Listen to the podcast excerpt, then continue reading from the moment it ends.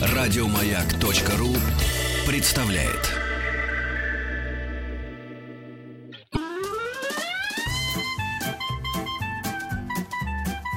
Один Вадим. Один Вадим. Итак, дорогие друзья, наконец он появился в студии. Это был большой перерыв, между прочим, Дмитрий Юрьевич. Так нельзя бросать надолго любимых радиослушателей. Я постараюсь исправиться. Друзья, в студии находится полиглот Дмитрий Петров, и мы продолжаем говорить о языке, о языках, и в том числе о нашем языке, который у нас есть во рту. Но это совсем другая история. Дмитрий, на самом деле, мне кажется, мы нашли такую интересную область применения ваших действительно полифонических знаний, потому что вот мы сейчас говорили об истории медицины, а на самом деле полэфир мы говорили не об истории медицины, а говорили о том, что будет в медицине. Потому что только опираясь на знания прошлого, мы можем действительно строить здание будущего. Сегодня хотелось бы затронуть эту тему и поговорить о таком волшебном языке, который многие любят, и который некоторые даже изучали, это я говорю про себя, это испанский язык.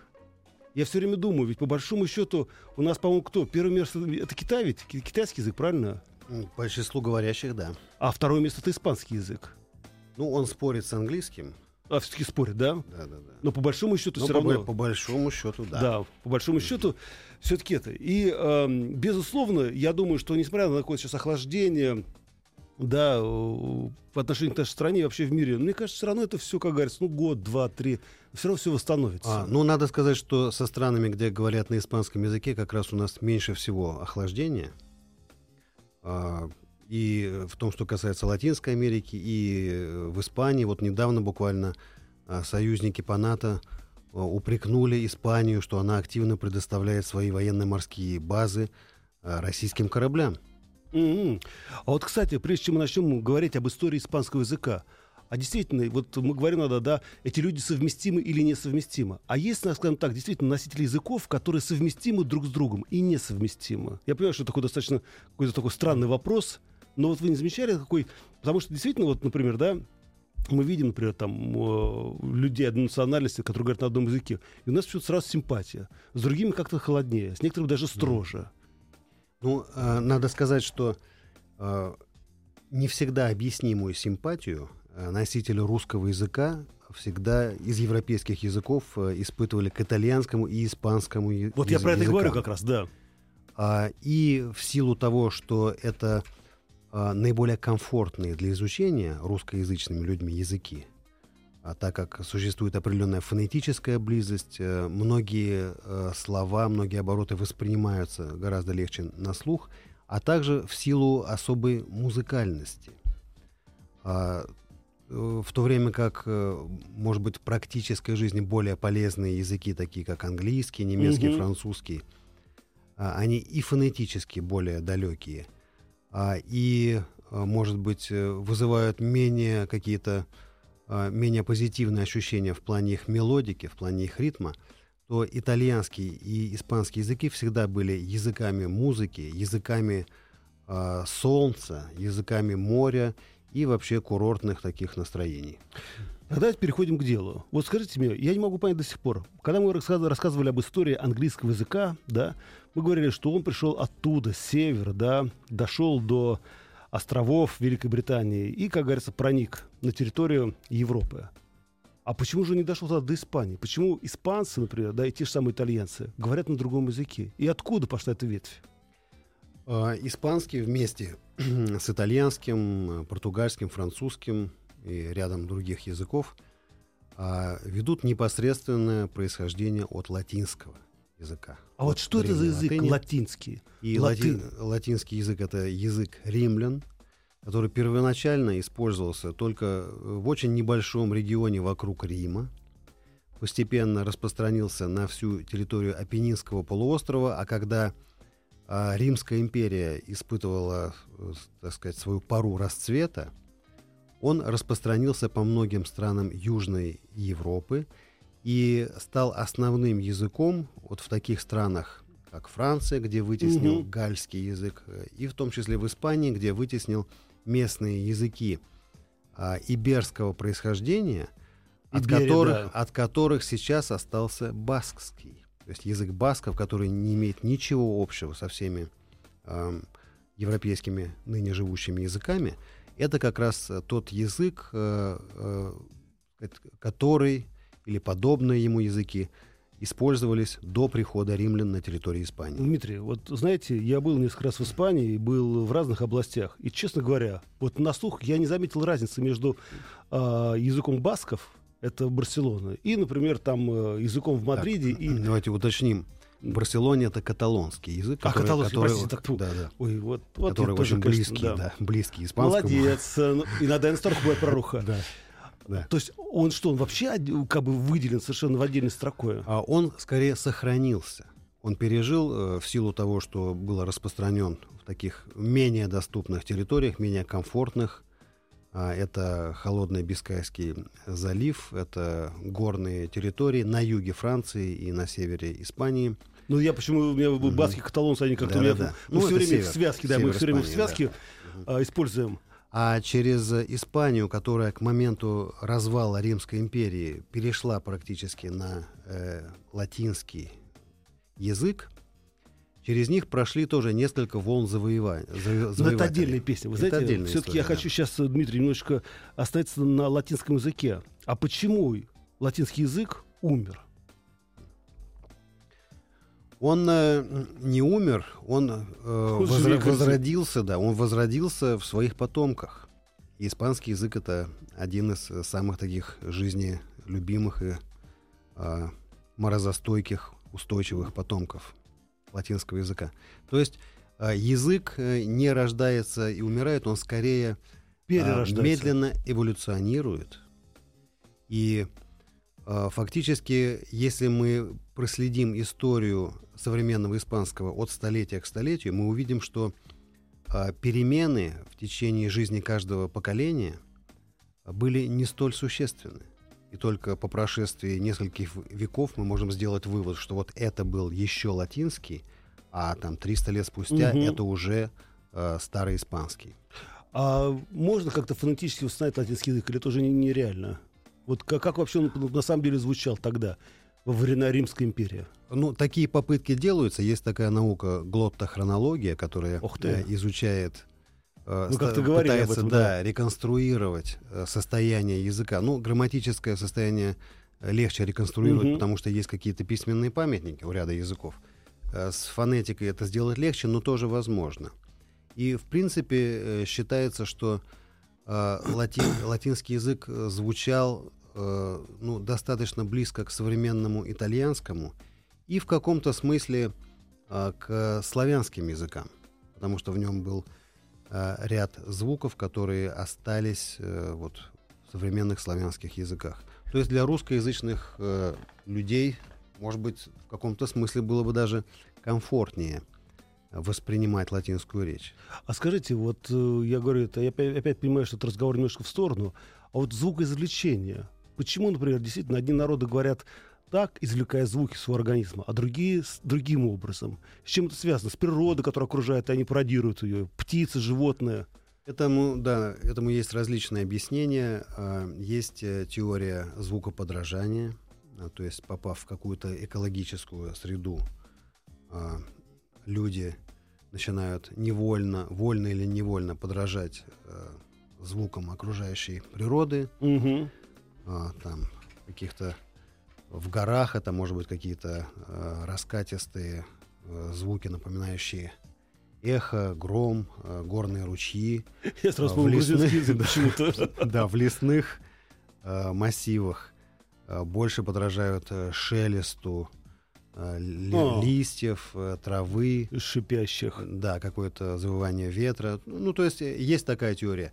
А, ну, есть э, и теория более близкая антропологии, то есть, э, которая отслеживает изменения физиологии носителей того или иного языка.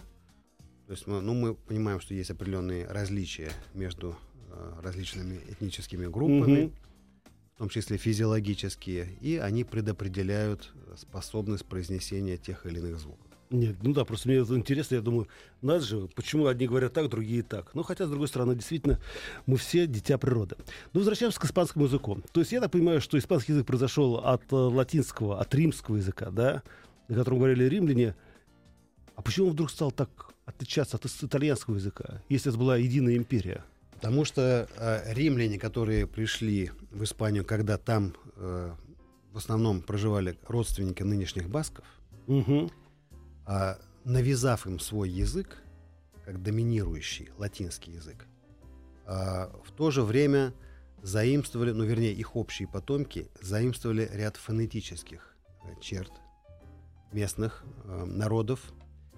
А, А, то есть местность все-таки накладывала свой отпечаток. более того, не успели римляне осесть и смешаться с местными а, иберийскими народами, как э, хлынула волна переселения, великого переселения народов, и нагрянули германцы, германские племена, которые фактически... Они дошли тоже до Испании?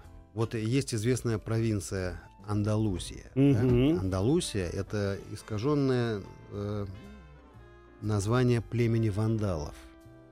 Да, Это Андала, вот те Вандала, самые да. германские вандалы, грубияны, э, нагрянули уже более-менее устоявшуюся э, римскую цивилизацию, которая в своей своеобразной форме существовала и в Испании, как в провинции. И э, дали название э, вот провинции, в частности, Андалусия, а- да. Андалузии. Они оставили свой скромный э, след в лексике испанского языка. То есть очень немного слов, но и характерно, что слова, связанные э, с войной, э, с разрушением. Ну, например, э, само э, слово «герра» — «война» Мгм. германского происхождения. Ну да. То есть одно из э, буквально немногих, нескольких слов германского происхождения, которые остались в современном испанском. Также мало в испанском языке осталось слов э, до римского происхождения. Ну, есть, например, такое слово «изкьерда» — «левый». Мгм. То есть тоже вот буквально на э, пальцах не очень многих рук можно пересчитать слова, которые достались в наследство испанскому. Более э, такое внушительное э, воздействие оказало последующее арабское завоевание. Слушайте, вы знаете, язык. Дмитрий, я вас внимательно слушаю и понимаю, что это практически мы сейчас занимаемся такой, знаете, языковой археологией. И вот по этим словам можно совершенно спокойно даже понять, кто- глубоко копаем. Да, глубоко Мгм. копаем. Я думаю, елки-палки, не дай бог, в испанском языке появ- появ- появятся русские слова или были, как скажем так, фонетически похожие слова. То, что и наши там потоптались, но это, видимо, совсем другая история. Да еще и продолжают топтаться. Это да, ух, олигархи, они, их, как говорится, ничего не сломят. И возвращаясь все-таки, значит, немцы, понятно, а потом действительно была, скажем так, жесткая оккупация да, арабского мира Испании. И по большому счету это была долгое время колония просто арабского мира. Ну, не колония даже, да, а часть, это была часть часть, э, империи. часть, э, арабского халифата, Да. который впоследствии распался на части, но тем не менее в Испании существовало именно арабское государство, где арабы были э, доминирующим этносом, где ислам был доминирующей религией, но тем не менее это не привело к исчезновению э, А вот, кстати, Дмитрий, а как это произошло? Скажите, субстрата. пожалуйста. Как они если- заво- завоевали? Нет, как они завоевали, это бог с ним, как говорится. Пусть историки разбираются. А как язык не умер? И если мы говорим о вере, значит, э, была служба, значит, а был арабский язык, и все равно испанцы остались Тут испанцы. э, э, интересным образом арабы не очень рьяно те времена насаждали ислам среди покоренных народов. Вот именно э, в тех местах, где они являлись меньшинством. Мгм. В Испании они являлись меньшинством по отношению к местному населению. То есть для того, чтобы создать полноценное государство, им пришлось как-то а, толерантно, скажем так, относиться э, к местным людям, к, местному, к местной религии и, соответственно, к местному языку. А, тем более, что латинский язык и старый испанский, который начинал формироваться в те годы, а начинал он формироваться тоже не в одной точке, было несколько очагов, потому что Мгм. а, было несколько сначала вассальных от испанцев, а затем а, более-менее независимых, автономных а, государств, феодальных государств на территории Испании, которые постепенно расширялись. Этот период называется реконкиста, Мгм. то есть э, э, отвоевание территории Испании от арабов или от мавров, как их тогда Мгм. называли. Ну да, Мавритания. И было несколько территорий. Леон, Каталония, Кастилия, Арагон, а, которые, естественно, в каждом существовал какой-то свой диалект. И фактически испанский язык... Вот интересно, что открытие Америки и изгнание, окончательное изгнание арабов с территории Испании произошло в один год. 1492 год. Ого!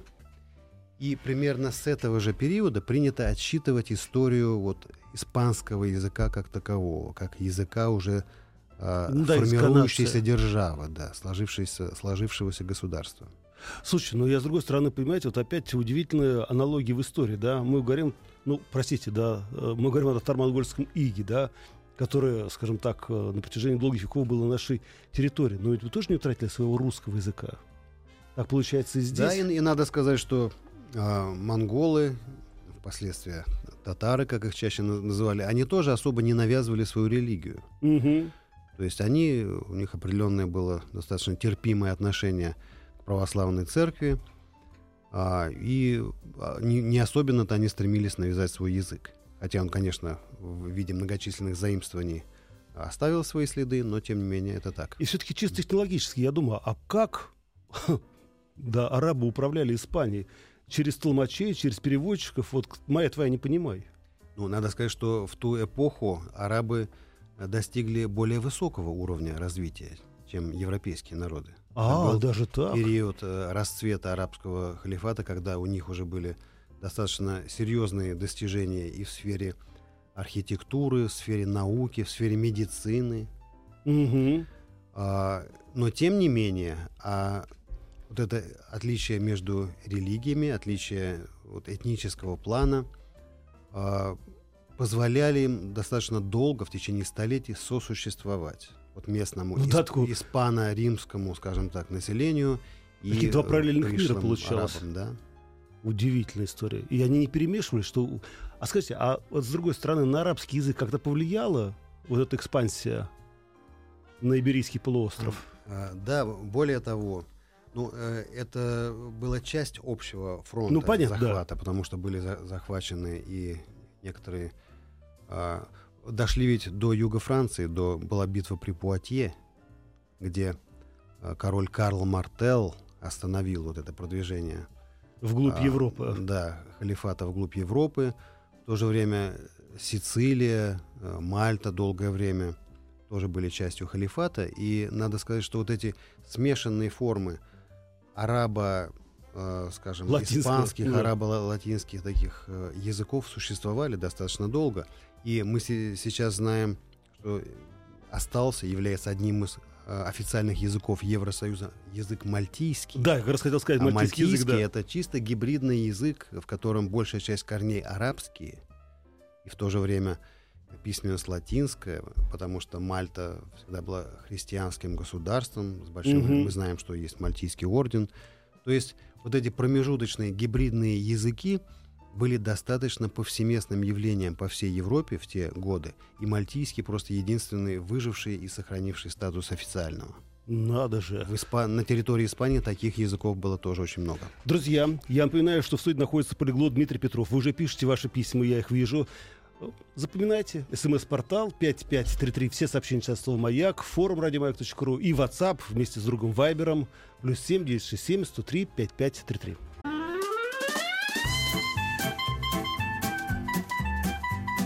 Один Вадим. Один Вадим. Ну вот только что отпели «Веселые ребята», и «Веселые ребята» продолжают эфир. Напомню, в студии находится полиглот Дмитрий Петров. И мы говорим, на самом деле, об очень увлекательной истории испанского языка. И я, Дмитрий, еще раз говорю, вы знаете, вы меня, конечно, заставляете постоянно включать мой мозг, который, мне кажется, давно атрофировался. И я для себя понимаю, что как это классно, когда ты вдруг, опираясь только на один язык, э, вдруг начинаешь ощущать всю эпоху, которая была, правда, с Испанией, но все равно это часть нашей жизни, по большому счету. Так, ну возвращаемся к напечатанному. Значит, вы сказали, что арабский халифат захватил бедную Испанию, они там жили, не тужили, и как ни парадоксально, эти два параллельных мира существовало долгое время. А когда, и, значит, вот пока, значит, не поплыл Колумб по направлению к Америке, по большому счету, вот э, такие два мира, две системы работали на протяжении долгого времени. Да, то есть э, э, арабский халифат, э, скажем так, арабские, арабоязычные исламские государства на территории Испании, они очень долго, очень постепенно сдавали свои позиции, сжимались, пока, наконец, э, не сжались до Гранады. Это был последний город, последний оплот Мгм. э, арабов на территории Испании. И э, интересно, что в плане языка вот весь этот очень долгий, затянувшийся на несколько столетий период, во-первых, формировались, как мы уже немножко про это заметили, такие гибридные Вот гибридные языки, это, конечно, для меня совершенно гибридные да. языки, причем а, ряд из них известен даже по письменным памятникам. Потом остался вплоть до настоящего времени так называемый эспаньольский язык. Это один из еврейских языков. То есть евреи, которые были изгл- изгнаны из Испании, из Португалии, то есть, и э, нашли приют на севере Африки в те же годы, когда инквизиция стала, так сказать, Ну да. особо зверствовать, они сохранили старую форму испанского языка, э, которая была э, насыщена ну, рядом э, слов из древнееврейского и арабского языков. А, достаточно а, такие большие колонии носителей вот этого языка. А, одна из этнических групп э, евре- еврейской нации называется сефарды. Вот у сефардов как Сефарды, раз- точно. Да, как раз был этот язык.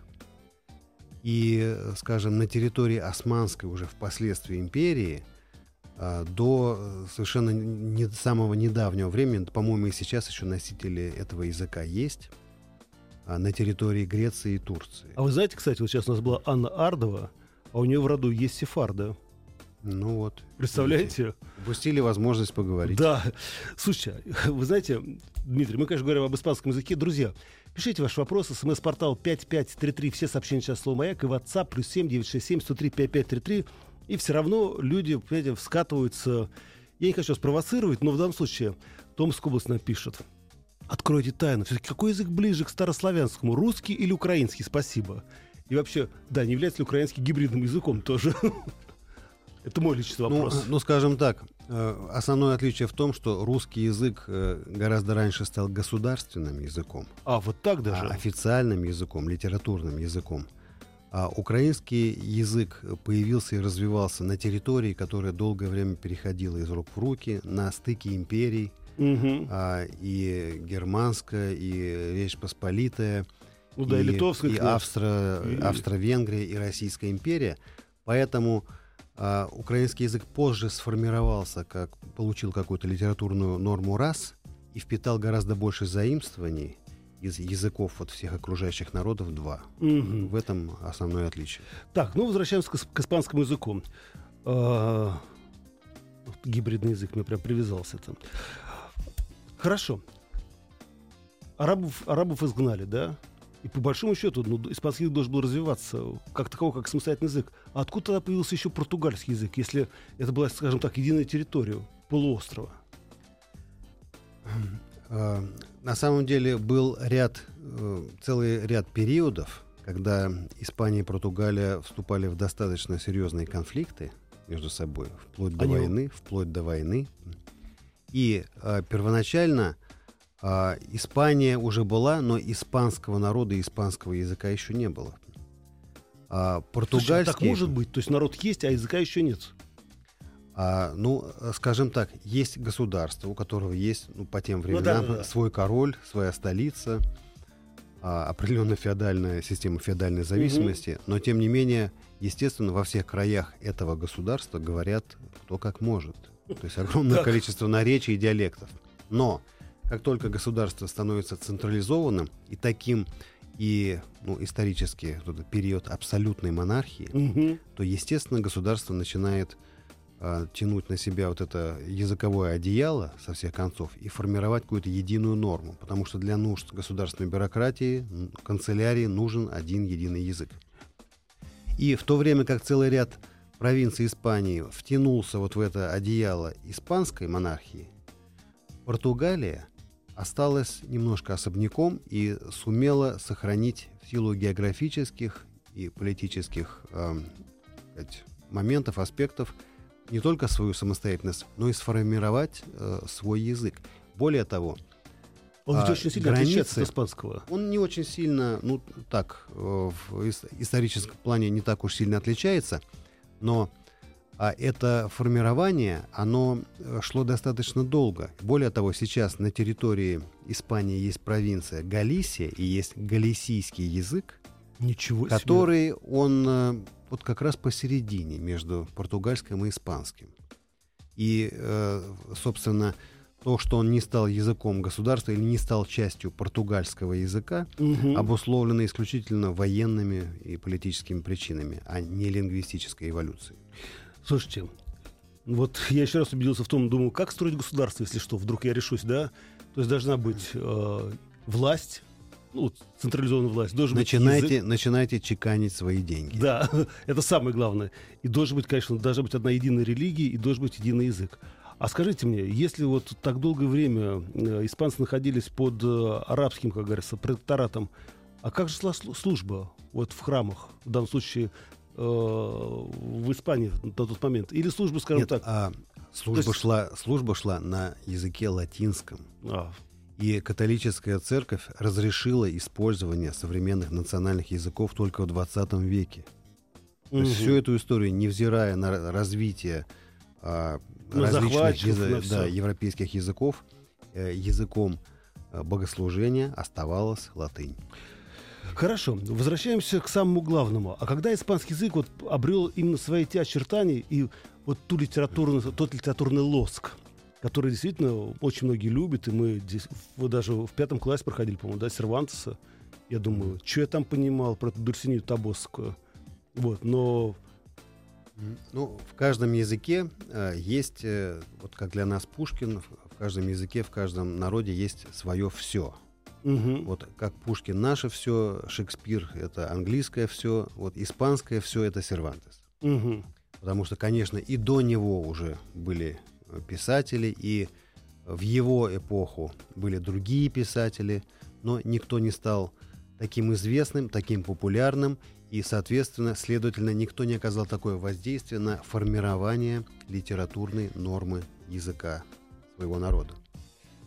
Не, не, это, я понимаю, что мы забегаем немножко вперед, а возвращаясь вот все-таки к развитию языка, экспансии языка, а скажите, а вот в чем сила языка, в его конструкции, в его простоте? Почему, например, да, смотрите, арабский язык не смог по- повлиять на испанский язык, ну, скажем так, не поглотить его. И в то же время испанцы тоже, несмотря на то, что Гибралтар достаточно узкое место, а рядом Марокко, Тунис и так далее и тому подобное, там Ливия, он все равно не получил распространения там. Хотя вы сказали, что вот э, небольшая часть, там, скажем так, еврейского народа, который вышла, и, да, происход- произошел исход из Испании, все-таки оставался там. Но все равно испанский язык, как это ни парадоксально, завоевал полмира потом, колониально. А Но не смог- соседей. Да, но не соседей. Ну, потому что на тот момент, э, в середине второго тысячелетия, установился э, некий баланс сил, некий паритет, который э, удерживался в течение нескольких столетий. То есть сначала арабские государства, а впоследствии Османская империя, Мгм. которая контролировала всю Северную Африку, которая распалась, по сути, только в начале 20 века. И весь этот период европейские державы могли расширяться только за счет очень далеких заморских территорий. Юг или центр Африки, американский континент, Азия, Мгм. Австралия, где угодно, но север Африки был под достаточно э, Ну да, жестким. мощным влиянием а, исламского фактора, и просто менялись э, государства. Сначала это были, был арабский халифат, затем Османская империя, но тем не менее они достаточно плотно, четко удерживали свои позиции. Друзья, напомню, в студии находится полиглот Дмитрий Петров. Мы говорим об истории испанского языка, на самом деле говорим об истории Европы, об истории мира. Если у вас есть вопросы, они есть, милости просим. СМС-портал 5533, все сообщения сейчас слово «Маяк» и WhatsApp плюс 7967 103 5533. Дмитрий, уже идут вопросы, и сразу после небольшой рекламной паузы мы, как говорится, ударим из всех стволов. Ну, испанского калибра.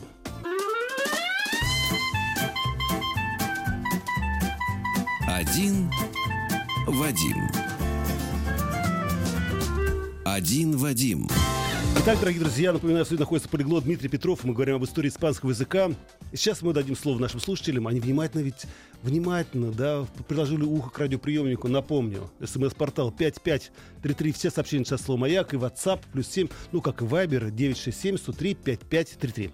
Так, Дмитрий, пойдем, ну, с чего начнем? Давайте вот с этого. Республика Карелия. Здравствуйте. Вот на взгляд Дмитрия, для изучения э, что сложнее, грамматика английского или испанского языка? А, объективно сложнее грамматика испанского языка. Английский вы язык, что? английский язык стал глобальным, универсальным именно в силу того, что его грамматика более комфортна для восприятия. Мгм. Поехали дальше. А, сейчас сегодня ночью мне было не уснуть, это хорошая была история. Да, но это в следующий раз. Начал изучать испанский язык вот две недели. Как две недели. Какой учебник посоветуете для начала? Данияр спрашивает.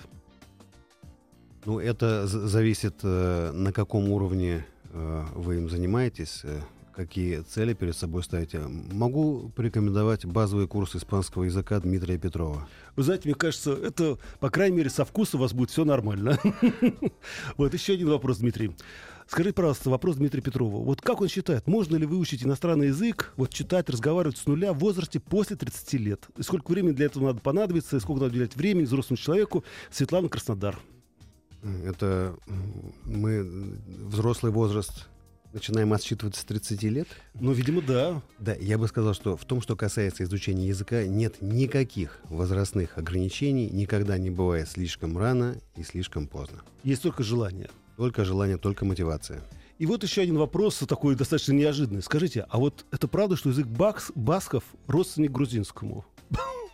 Ну, а, есть Кстати, вполне возможно. Есть такая теория, скажем, когда их плотно анализировали, то нашли около 200-250 общих слов, общих корней.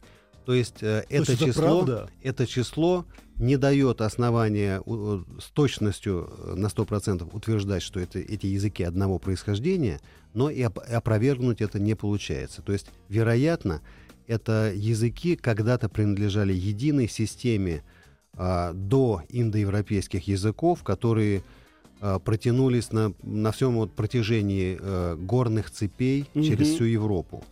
От э, а, Иберийского полуострова до Кавказа. Ничего себе. Есть такая версия, вполне имеющая право на существование. И смотрите, Дмитрий, вот тоже это просто, как, знаете, нам послание такое. Вы знаете, добрый вечер. Очень интересно слушать э, вашего гостя. Расскажите, пожалуйста, вот что-нибудь про Дагестан. И как так получилось, что там очень много разных народностей и, соответственно, языков совершенно не похожих друг на друга. Аварский, кумыкский, даргинский, лакский, тарабарсаранский, господи, ничего себе, который считается одним из самых сложных языков и так далее и тому подобное. Сафар, Владикавказ. Я понимаю, что это, конечно, сейчас не тема нашего разговора, но... Да, но и если в двух словах, то, а, во-первых, природные условия позволяли а, народам Северного Кавказа менее подвергаться воздействию каких-то иноязычных, иноплеменных завоеваний, соответственно, а, языкового влияния, а во-вторых, а, приверженность семейным традициям, вот эта передача традиций из поколения в поколение, позитивно оказала свое влияние на сох- сохранность языков. Дмитрий, сейчас одну секундочку. Я тут сделал небольшое сообщение. Друзья, хочу вам сказать, что с 1 по 5 июня 2016 года в Москве в 75-м павильоне ВДНХ пройдет первый российский фестиваль детских развлечений «Мультимир». Впервые соберутся любимые герои всех известных российских мультфильмов и телепрограмм. И Маша и Медведи, Смешарики, Мимимишки, Лунтики, Барбоскины и так далее и тому подобное. В общем, короче, быстро набирайте номер телефона 8 495 728 7171 код города Москвы 495. Вот кто первый дозвонится, тот получит семейный комплект билетов на этот фестиваль. Все понятно? Ну все, звоните. Дмитрий, огромное спасибо, что вы пришли. Спасибо, что позвали. Да, с прошедшими праздниками. И самое главное, друзья, никогда не поздно начать изучать иностранные языки. Тем более, что это очень развивает мозг и не составляет... Нет, точнее, короче, который позволяет вам не стареть. И приносит огромное удовольствие. Все, до завтра, пока. Дмитрий, до, До встречи. свидания. Еще больше подкастов на радиомаяк.ру.